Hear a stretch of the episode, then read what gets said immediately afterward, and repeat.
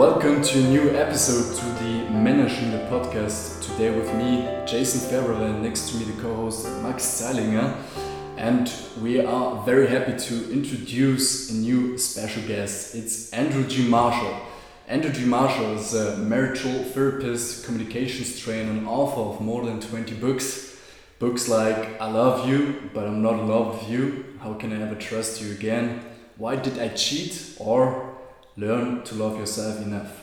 He is also the host of the podcast The Meaningful Life of Andrew G. Marshall.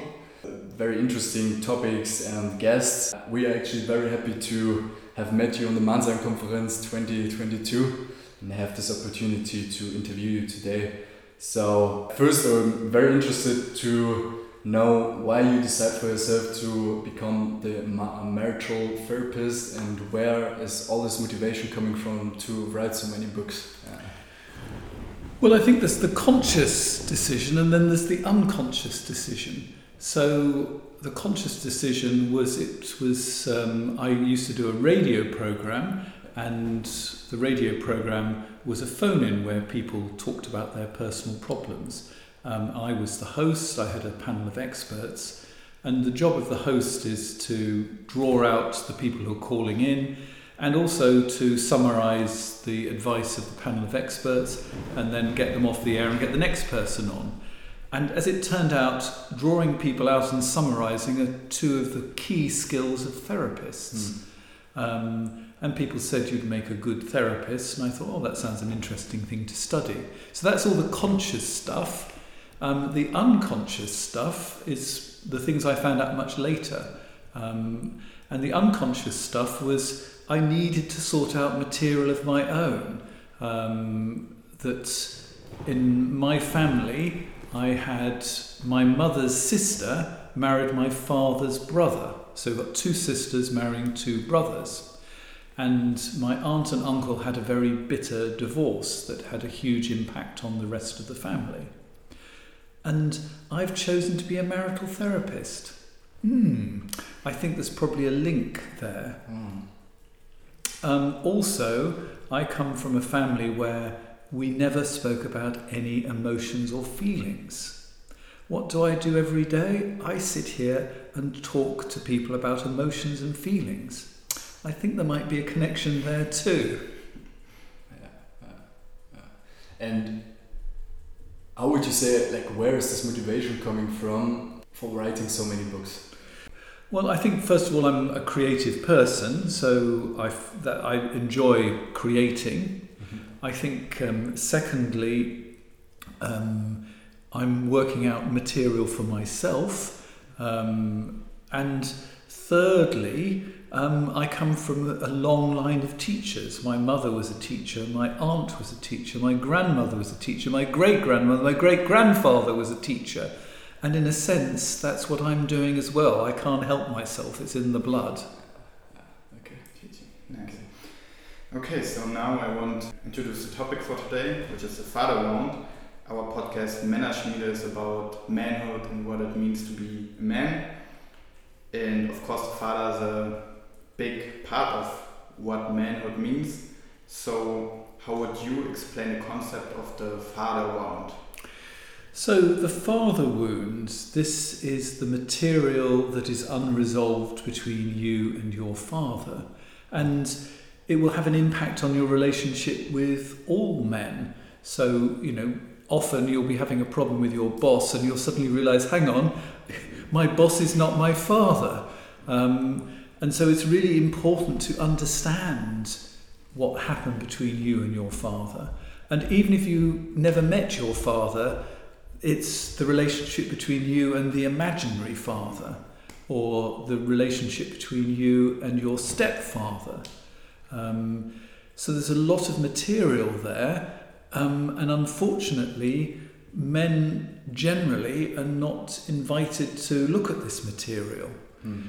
Therapists, I'm afraid to say, are not very good at looking at father material either, partly because most therapists tend to be women, so obviously this isn't going to be top of their mind. And secondly, there's therapists, the standard question that therapists ask is tell me about your mother. Um, And I sometimes have clients who say, Oh, you know, I feel really disloyal talking to you about my mother. And I say, What do you think all the people in the offices next door are talking about at this precise moment? They're all talking about their relationship with their mother, but not enough time is given over, particularly for men, about that incredibly important relationship because how do you learn to become a man? Mm. Well, hopefully, you get a helping hand from your father. How is like the um, broken imago of the father manipulating the own imago of masculinity? If, if you got, got me. Okay. Yeah. So one of the the questions, one of the I often do father wound workshops. Um, sometimes I can do them with 60 or 70 people in the in the room, and I get them to start off with coming up with some words that describe fathers. Yeah. Um, and the words that come up, it's extraordinary. You can sometimes get 50 negative words before you get one positive word.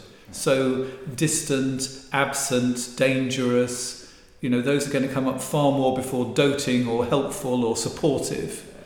Um, and what I then do is we choose from those words five or six that really speak to people. And what happens is the participants go into those tribes of sons. So if you had a distant father, you'd go to one, and if you had a dangerous father, you'd go to another. Um, I've also had decent fathers, or um, and what is incredibly common is the absent or the distant father. Those are the two that come up over and over again. So, how can you understand what are the rules of being a man if you haven't really been able to come into contact with a man in the deep sense of the form. So, what you tend to get is a series of archetypes. Um, some so, of key male archetypes are king. Um, so, you know, what is the relationship with power? Is it a negative archetype? Is it a tyrant? Is it a fisher king, a dead king, a powerless king? Um, you know, what is the relationship as the man as a lover? You know, is he going to be a sort of addicted, grabby kind of lover, or is he going to be a passive person? Is he able to ex- ex- express love? Then you get the warrior father. You know, was he once again somebody who could stand his corner or not? And then there's the magician. Um, this is connecting to magic. You know, did he make the magic of the world come alive? So these are some of the male archetypes, and you can begin to see how the different kinds of fathers, if the father is absent, or maybe he comes from time to time producing lots of presents and whatever, and is a sort of magician, but he's not actually giving you any of the lover energy. So that the different kinds of fathers will manifest in different kinds of ways. Sometimes you get a very critical father, that is going to give you a very different thing. I mean, the most difficult fathers of all are the dangerous fathers. These are the alcoholics, these are the violent people. Um, those are the circles of, of, of boys that have been the most damaged um, but there are lots of lost people who are dealing with absent fathers. And in contradiction to it, what would you say someone who maybe has a positive role model or a father who isn't absent in his life, and how would like his healthy integrated father figure manifest and it's a, in a contrast to someone who has an unhealthy relationship to his father. Okay, let's use the, the king archetype because a good king is not only going to rule, but he's going to take into consideration the needs of his subjects as well. So he's going to be aware of his needs, he's going to be aware of the family needs, he's going to be aware of his power, but he's going to be doing it in a benign kind of way. He's going to be doing it in a way that gathers cooperation. So if you're getting that, you're going to be able to say what you need, you're going to be able to cooperate with other people. You're not going to fall between the two stools of being too passive or too uh, toxic, not a word I like, um, too um, much of a tyrant. Yes. And often I find I have clients that um, will zigzag between those two things. They'll be very passive, and then suddenly they'll become the tyrant. Um, and that's nearly always right at the heart of it something about their relationship with their father. So let's let's let's perhaps take an example if yeah. it's okay. Yeah. why don't you share because one of the things I ask at the beginning when I do a weekend workshop on the subject is to tell me a story that is a sort of um, classic story that would illustrate your relationship with your father. Now, you know, it might be a happy story, it might be a sad story. Can either of you think of one? Yeah, I can think about it. Um, would you share it with us today? Yes, of course. Uh, I can do that. Maybe.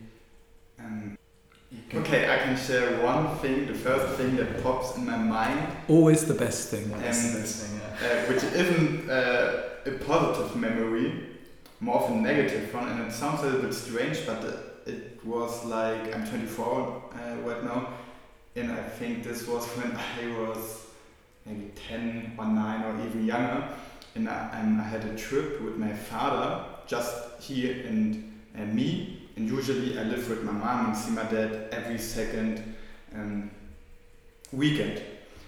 And the trip was very nice, and obviously having be having the privilege to spend time being alone with my dad and having him just for me was overall a very um, positive experience.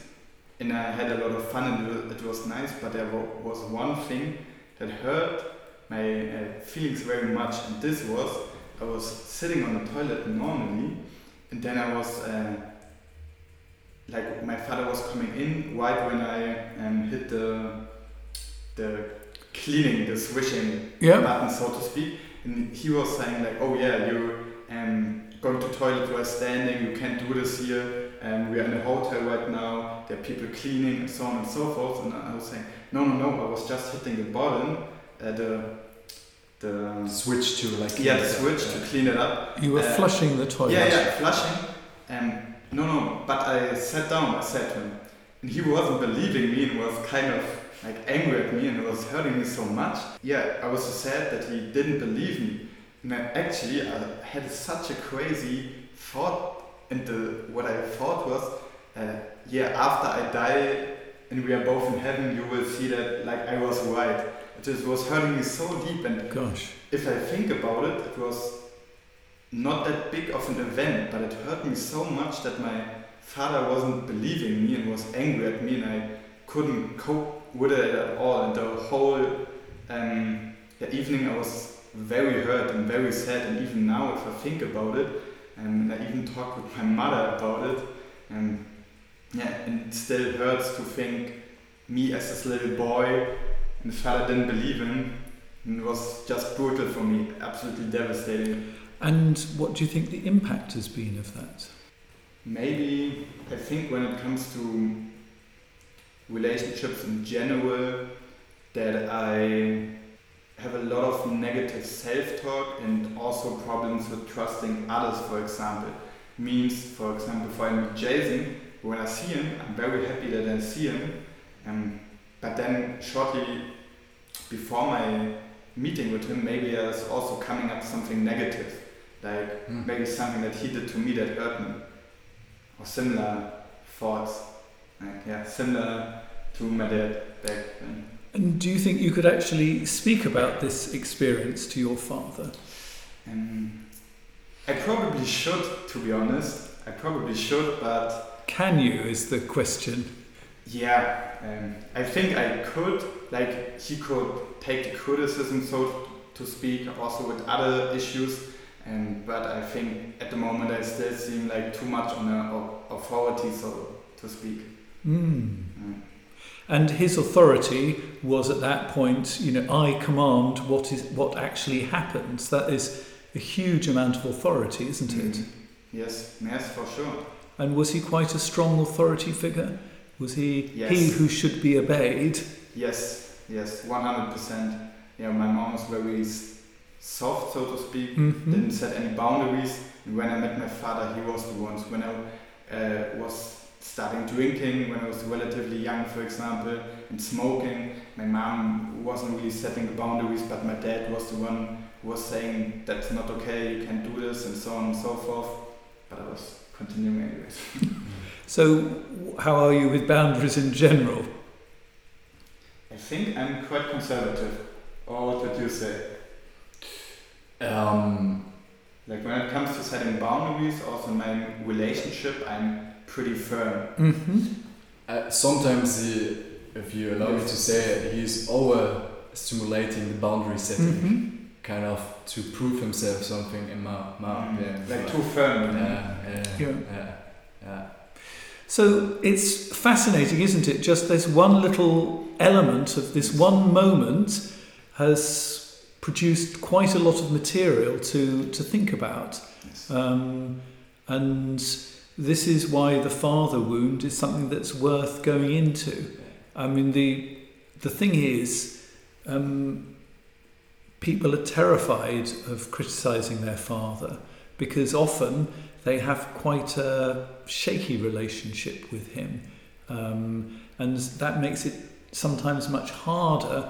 You don't feel it's got the resilience to be able to say, actually, Dad, there was a, some a time when, you know, I'm really upset, and you know, here's a funny story. I thought it, when I got up to heaven, you would see that I was right, Yeah. um, and to be able to do a repair. And that's something that's incredibly important with relationships to be able to do the repairs as you go along. And men are very bad at doing those repairs because often fathers have to be obeyed. And if you have to be obeyed, how can you do a repair when you go too far? You can't say, well, actually, actually, son, I probably went a bit far on on that whole thing because, you know, I didn't really want to come across quite so angry. I'm sorry.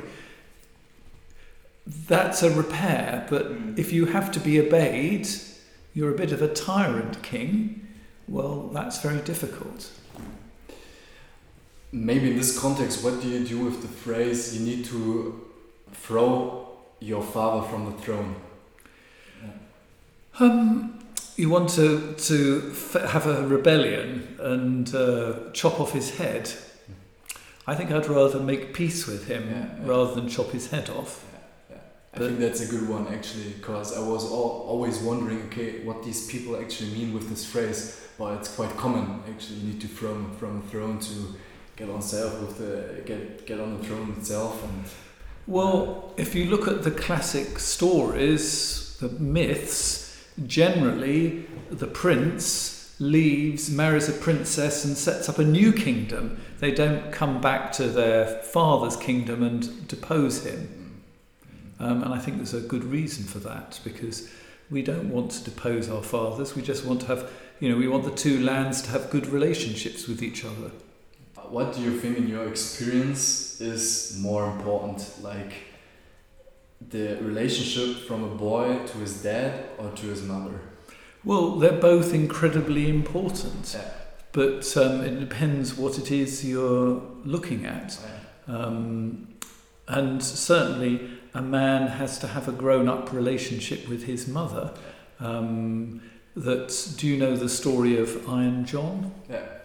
In the story of Iron John, basically, very quickly, that um, there's a, a, wild man who's a hairy man is in a in a cage in the middle of the castle, and the rule is that you can't let the wild man out of the cage. You can think of all sorts of things the wild man might symbolise. He's also hairy, very masculine sort of kind of energy. And one day, the ball, the golden ball of the boy who's eight years old, goes into the cage and he wants it back.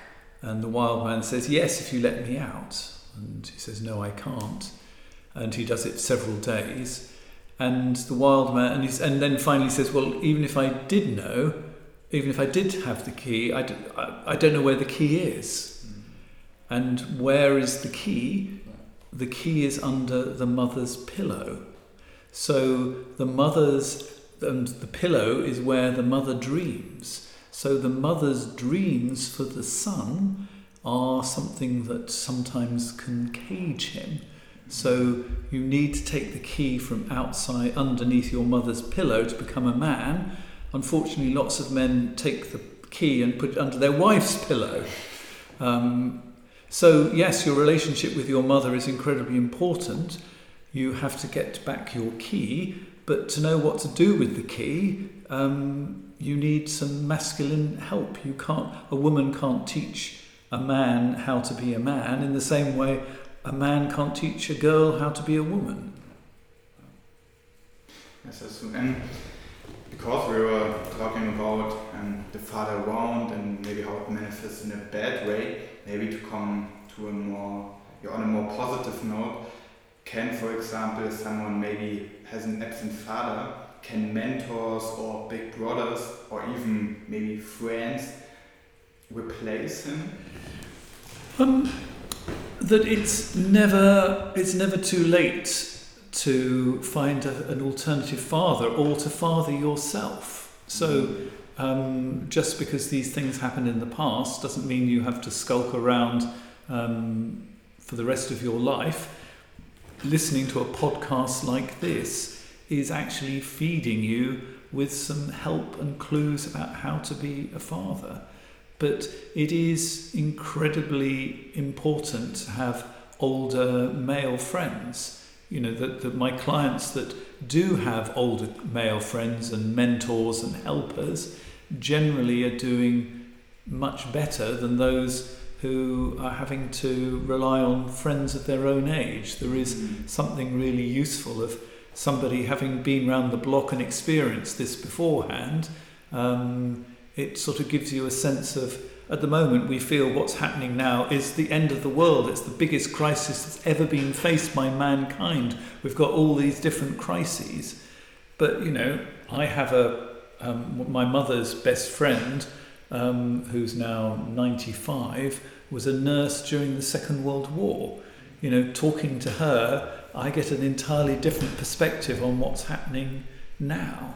Mm. so to have that generate different generational um, viewpoint is really helpful. So I think you can get the repair, but generally I would try and find older people, older men to. Uh, but if you've got good friends who are going to provide you with support and energy, let's have them too.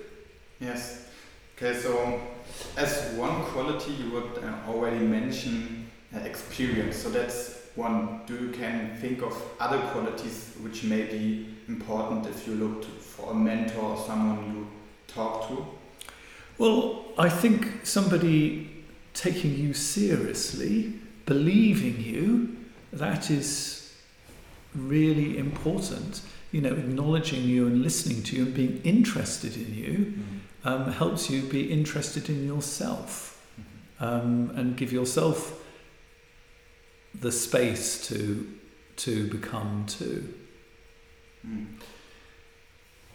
Actually, the thing that crosses my mind right now is because we like the topic of our podcast is the Männerschmiede, the mansmith. What opinion do you have about masculinity? What is masculinity for you, for yourself? Oh, Yeah. Well, um, I I think that um, it's an ever changing thing. Um, I think what is really interesting, we in my my um, weekend workshop, um, after we've done an initiation rite, um, or we symbolise an initiation rite, um, we say this is the point, or I say this is the point where you the tribe would tell you the myths of the tribe and the the uh, messages of the tribe. Um, and so I get people to write down, you know, what are the rules of manhood, and they sort of generally come down to three rules, which is don't think too much, because thinking is dangerous. Don't feel and don't talk. And I would like to think, for me, masculinity involves thinking, feeling, and talking. Um, and I think those are all very powerful things for men to do. And I think also you can, the feeling is the lover, the talking is maybe the king archetype, thinking is more like the um, mage archetype also. Maybe mm-hmm. we can also like look in this way. And I'm not very good at. I'm never going to be very good at fighting. I'm afraid. Yeah. But um, and actually, you know, um, sometimes in my own relationships, I could do better at standing my ground. You know, warrior energy is difficult for me, but um, you know, I can do the other three. Um, but it's. I think it's. I think you've got to actually find a balance with all of those things. And I think masculinity is different at different ages. There are different tasks for us at different ages. So I don't think you can sort of give one picture of masculinity. Um, I think um, we need to have a much more nuanced one. And you talked about ages. What ages would you say the young boy needs to go through the lover or warrior? Where should the initiation should start into a next phase? Well, they it's that classically the initiation was supposed to happen at puberty. Yeah. But um, so uh, moving into puberty is a really important time. Um, but you know our twenties are really important, um, and then uh, the middle passage um, which is a very difficult time because the first half of life is you sort of generally tend to follow the rules that everybody else puts down. You know, the rules that I was given was if you work hard and you study hard, you'll get a good job um, and everything, you'll be set up for life. And, you know, I followed those rules and then after a while you realize, is that actually right for me? And so in the middle years, you have to think, you know, what am I here for? Not, you know, what's my role in the in the world, rather than the one that my parents, that society wanted from me, um, and to actually think, what do I really want to do? You know, what is what is a good life as far as I'm concerned? What's a meaningful life as far as I'm concerned?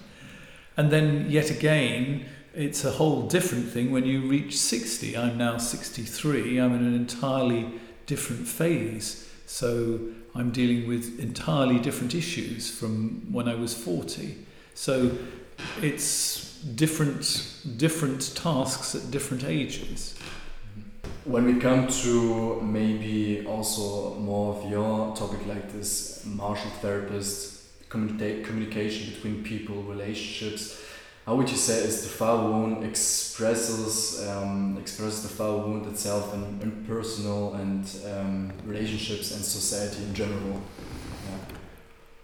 Well, often I get women who complain that they've got um, three children, you know, two real children, and their husband is a third child. Um, I don't think I've ever had anybody complain they've got three, any woman, a man complaining he's got three children um, and that his wife is like a child. Um, it might be that women feel it much easier to criticise men than men find it to criticise women, but that's, that's very interesting. Um, that often, and this is both men and women, can manifest as critical parents um, or um, what in transactional analysis is called adapted children um, and they find it quite difficult to stick into adults together. And a lot of my um, work is actually helping them move into adults together where they can negotiate and um, problem solve rather than the critical parent is nearly always trying to inflict their will on the adapted child and people swap between adapted child and critical parent. So if you have a very critical father, it's often you either end up becoming a manipulative child or you follow his pattern and you become a critical yourself. I, you know, I have, I'm working at the moment with a, with a, a, um, um, a man who said, you know, I hated the fact that my father was so angry. Mm. Um, and I now find myself saying the same sort of things that he said. You know, I'm now the angry father. So, you know, we can end up repeating our father, or we can end up being the not father, um, going to the opposite extremes of never ever getting anger and angry and losing our power altogether. Um, or you can have the one that I invite people to do is to learn and grow and change and become yourself rather than a reflection of your father in the positive or negative sense. I think that's a very important sentence. And um, coming back to the relationship to a woman, is the foul wound um, manipulating the ability to love? Yeah. Well, how do you deal with closeness? Mm -hmm. And men find it very difficult to be close to each other. Um, the choice you can you can be close if you fight, and maybe you can be close when you get drunk, or in the ecstasy of a, your team scoring, and you're allowed to jump up and down and hug each other. But men are not allowed to be close, and that is really the saddest thing that I can ever think of. And um, my supervisor, who works uh, a lot with deep sexual issues, he says that the best way to learn to love a woman is to make peace with your father. Maybe we can, before Maxis continue with the next question, strive the Oedipus myth. What could the father do that the Oedipus is not reactivating in the relationship to his young like boy? Well, I think having a better relationship with him. So, you know, the idea that a, a father and a son have to actually be in competition with each other, um, that seems really rather sad. Um, they could be friends, they could be adventurous together. They could be master and pupil. There are all sorts of other options beyond being rivals. Maybe to come back to something helpful for the audience and us as well. what would you say as a therapist is the key or yeah, a key to heal the father wound? Which are things that we can um, that take action in that can help us heal the father? Right. I think first and foremost is I think you've actually got to understand it yourself. You know, tell, write the stories like the story you told, and thank you very much for, for sharing that and thinking about what it is you learnt from it and identifying what the wound is because um, our tendency in our society is oh, it's painful, it's difficult, I won't look at it, I'll forgive and we'll just put it out of the, out of the way. You have to understand it, first of all, before you can forgive. So, understand it, first and foremost. And the next thing is be curious about your father.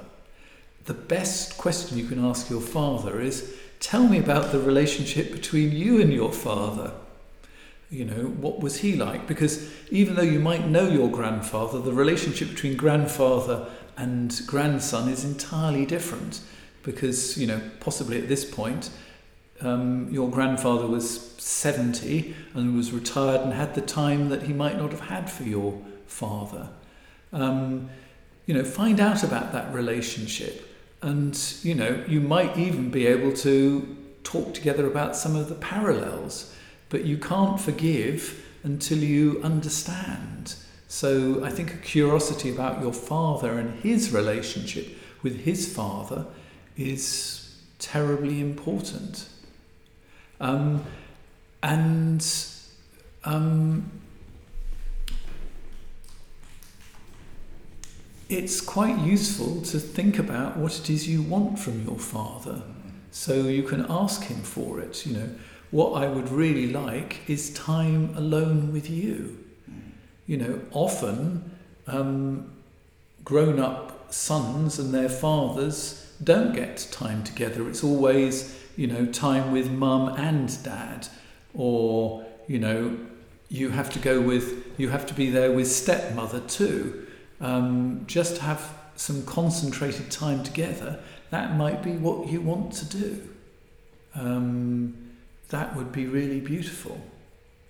So, you know, think about what it is you actually want. Um, if there are things you feel you can't say to him, you know, um, it might be worth um, imagining what you would say, maybe even write it down. Um, and so that, and, or going and working with a male therapist on this, this topic would be another way of, of doing it. But, um, the stuff that we try and bury, we can't bury.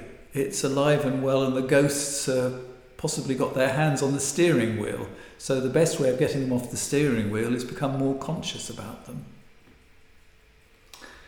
Actually, I when I when I'm thinking of my own father wound and how I would say uh, I was going through it and trying to solve it, a key for me was to feel the pain that's inside of me.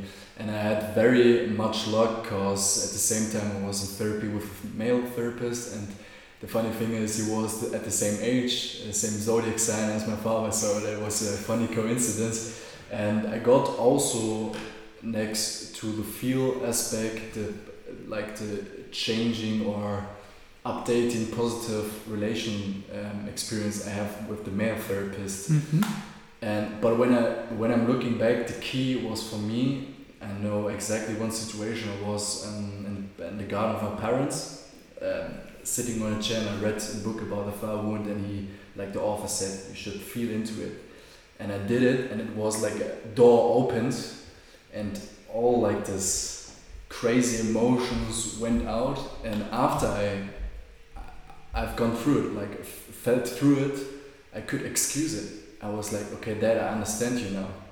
And so, what is the key of, or what is the aspect of feeling through the pain, in your opinion? The message we're given as men is to act and be strong. Um, we're not given permission to have our feelings. And feelings are really important because they tell us what is important to us. Um, they flag up where something actually needs work. Um, and we need to give ourselves permission to go into those dark places because the gold is in the darkness. It's in the cave that you don't want to go. The dragon has the gold. Um, you have to unfortunately poke the dragon to get any chance of getting at the gold. If you can be vulnerable with your partner and feel that that's okay, it is a very powerful moment. Mm-hmm. And, um, you know, being vulnerable is a sign of strength. Being able to show your vulnerability, um, you can be a man and be vulnerable. Um, that's really quite a challenging thing to say. But how can you get close if you can't be vulnerable? You know, people love puppies because they're vulnerable. Beyond people on the autistic spectrum, they generally don't love tanks um, because, you know, tanks are pretty invulnerable. Mm-hmm.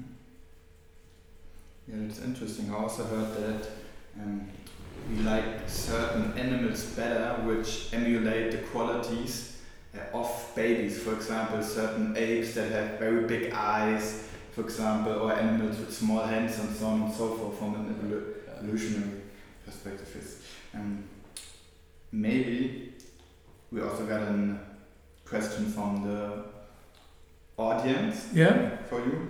A question from the audience, and in my opinion, this still connects with the father wound to a certain extent, extent because um, it's about dating apps and the quality of relationships.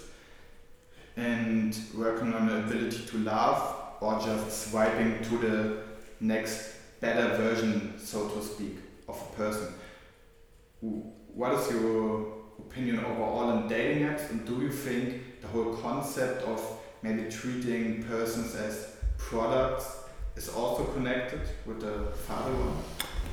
Ooh, that's an interesting question. What do I think about dating apps? They are designed to keep you single because if you get if you get paired up, you um, you leave. So you know it's a a product where they don't want you to leave.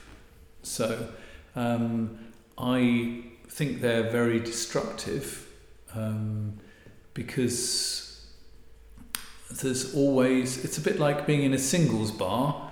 Um, and in the old days, you won't remember these days, but the, in singles bars, as you got round to closing time, people began to get a little less picky because it was, you know, you'd go home alone and suddenly people became far more attractive and you might give somebody a, might give somebody a chance and you might find that you liked them. But now, with the internet, the singles bar is never closed it's always open. There's always the chance that somebody more gorgeous is going to come through the door. The less you know about somebody, the easier it is to project onto them. And, you know, what do you know? You get one picture of them with a pussycat sort of kind of thing, and you are immediately reading all this material into it. Um, so I'm not a, a personally a great fan of dating apps does that have something specifically to do with the father wound? I don't think so. But, you know, if your father was a player, you know, does that, is that going to have an impact on you? Are you going to either be a player or are you going to be such a good boy that you're going to actually become a people pleaser because your mother was so hurt by your father's behaviour that you never want to put a woman through that, and then you become a, you know, a pussycat for them. Um, so I think that your father can impact the way that you date. I don't think it has a huge thing to do with how we react on dating apps two things uh, crossed my mind because you heard also Alexander Barth talking on the Mannheim conference mm -hmm. 2022 and he talked about like how the internet is actually an invention from boys mm -hmm. and so uh, I was trying to connect like this invention of the internet with the dating apps and how actually man invented Instagram uh, that is also destroying girls mm -hmm. so um, yeah I think that's a lot that's a very interesting idea that um, that because I think a lot of geeks are boys, aren't they? Yeah. Um, they haven't crossed over to being um, they haven't crossed over from being provisional adults to full adults. So yes, I think it's perfectly possible that these things could reflect on the desires and the way that, that young men see the world, um, and that can be great but um, there can be problems with it too. And we talked about like I don't want to hurt a woman because I have something experience with my own father, like the connection between the father wound and maybe Robert A. Glover's concept of the nice guy. Mm-hmm. Yeah, maybe it would be also an interesting aspect to look at. So tell me about his concept of the nice guy. And nice guy is uh, someone who wants to please uh, women all the time, I guess, uh, who can't set boundaries because he is in fear to get maybe rejected or uh, to, to get left. Uh, the nice guy. I think he's also characterized by always hiding his feelings and then once in a while he's kind of exploding. Yeah, we notice when some, maybe a man uh, punches his wife, hurts his wife, everyone is saying, I never expected this. He's such a nice guy. That's like something very typical that we associate with these quote unquote nice guys, I think. So he doesn't have a, a good relationship with his power. You know, he's either a courtier or he's a tyrant. He can't actually be a king. He can't say, This is how I feel. He can't listen to how the Queen feels and to negotiate with her. So she's either got to be a maiden um, and powerless, or she's going to be the Queen and he's going to be powerless. Um, so often they haven't seen a constructive role model of what um, mature, evolved uh, male energy is. Because how do you know if you've not seen it in your own house? Because you're unlikely to see a lot of it on the telly, are you? Um, you know, that uh, you see action heroes, which are just pure warrior. With this question, we can now wrap up the podcast. Maybe if I speak in the name of both of us, we are very thankful yeah. for your time. Yeah, I hope that also for the audience, this was a very a good moment to learn more about the father wound. And maybe some men can also heal their father wound. Thanks to this interview. Yeah, thank you very much. And I think if you're a father and you've been listening to this podcast and you've actually been thinking, the most powerful thing a father can do is actually apologize for something to their son. Mm-hmm. To, I mean, it is the most powerful thing in the world to say, you know, um, thinking back, do you remember A? Um, I really messed up at that point, and you know, I'm sorry for it. And you'd be amazed at just how much it hits your son and how much it will change your relationship with him. So um, I hope if you're a father listening to this, it will give you some ideas about how to heal your relationship with your son, because I think that will also help you um, make better relationships in general.